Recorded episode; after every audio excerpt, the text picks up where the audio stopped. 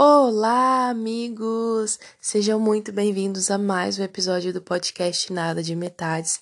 Eu sou Gisele Faria e, gente, como é que vocês estão? Vocês estão curtindo os episódios?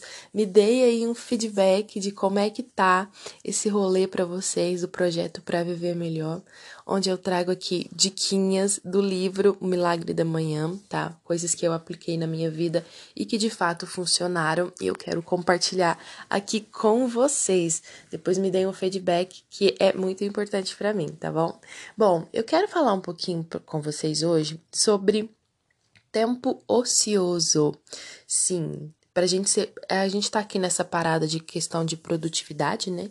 Tamo aí numa levada de episódios falando sobre produtividade, como a gente consegue produzir, como é importante a gente saber os momentos aí que a gente produz melhor. E as formas que a gente produz melhor, pra, enfim, né? Pra gente não ficar surtado e, e fraco da cabeça, né?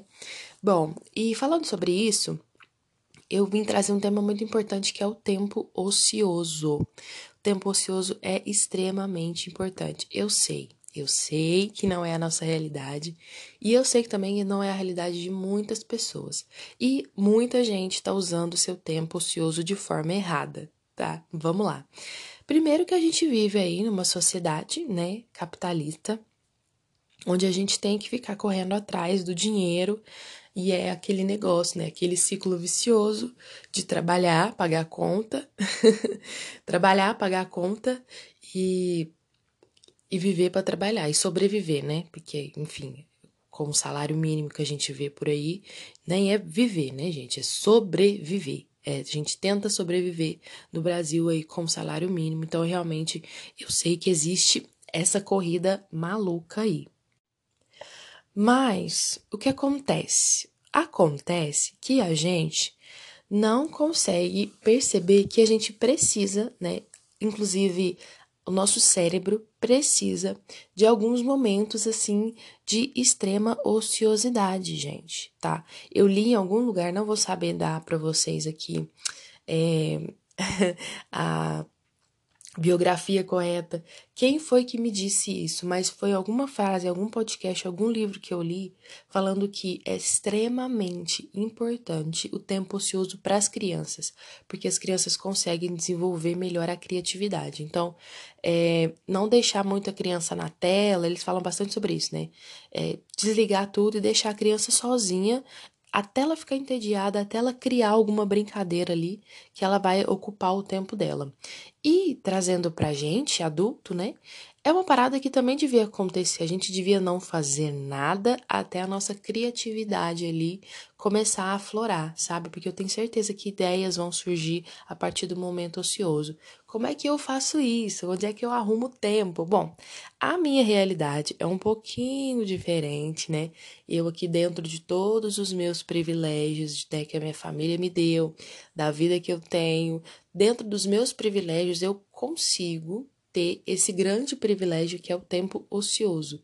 Então, o que eu faço muito é, às vezes, é coisa pouca, tá, gente? Né? Tempo ocioso, sei lá, de duas, três horas também não. É tipo meia horinha no sol, tomando sol, vitamina D, você fica ali parado, olhando o tempo, é, vendo o tempo passar mesmo, é, percebendo as coisas ao seu redor. Às vezes dá uma respirada, sabe, a mais, assim, da correria do dia a dia. É, outro tempo, eu adoro passar esse tempo ocioso. Às vezes eu tô sentada debaixo de uma árvore, alguma coisa assim do tipo. Enfim, e eu gosto de ficar observando a natureza ali, vendo. É, a vida simplesmente aconteceu, então na, na porta de, da frente de casa, na rua, né? Fica vendo os carros passando. Tem uma pracinha aqui perto da minha casa, eu adoro ir lá e sentar e ficar vendo a vida acontecer. E esse é o meu tempo, tipo, meu tempo que eu consigo de tempo ocioso, tá? No caminho da academia. Então, quando eu tô no caminho da academia, às vezes eu tô a pé, eu vou olhando, vou andando e vou olhando e vou vendo. Às vezes dá, é legal você aplicar também. Vai botando aí uma caminhadinha e ao invés de você ficar sempre ligado, escutando algum podcast, escutando alguma música, só observa o tempo passar e você vai ver que a vida tá acontecendo ali naquele momento isso, esses momentos me ajudam muito a pensar e a desenvolver a minha criatividade. Quando eu tava de pós-operatório também, eu fiquei muito tempo assim, à toa e parada, sem poder fazer nada. Então foi onde eu comecei a criar várias coisas também. Então, dali saíram muitas coisas, apesar do pós-operatório ser difícil, mas eu também consegui criar bastante coisa a partir dali, sabe? Então, é muito importante a gente ter esse tempo de ociosidade mesmo, de não fazer nada, nem que seja você deitado na sua cama olhando para o teto e deixar os pensamentos passarem e fluírem. Porque aí você vai, eu acredito que a gente consegue perceber o quanto isso ajuda também a, a, a descarregar toda a carga mental que a gente vem trazendo, né? Existe essa parada também, as pessoas workaholic, que eles falam, pessoas que trabalham muito e elas não têm tempo de viver.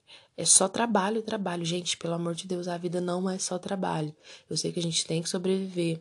Eu sei que não é fácil, que a gente tá aí na luta. Mas não é só isso, sabe? Eu fico muito assustada quando as pessoas se, se, se intitulam workaholic. Aí eu trabalho muito, eu não tenho tempo para nada. Deus me livre.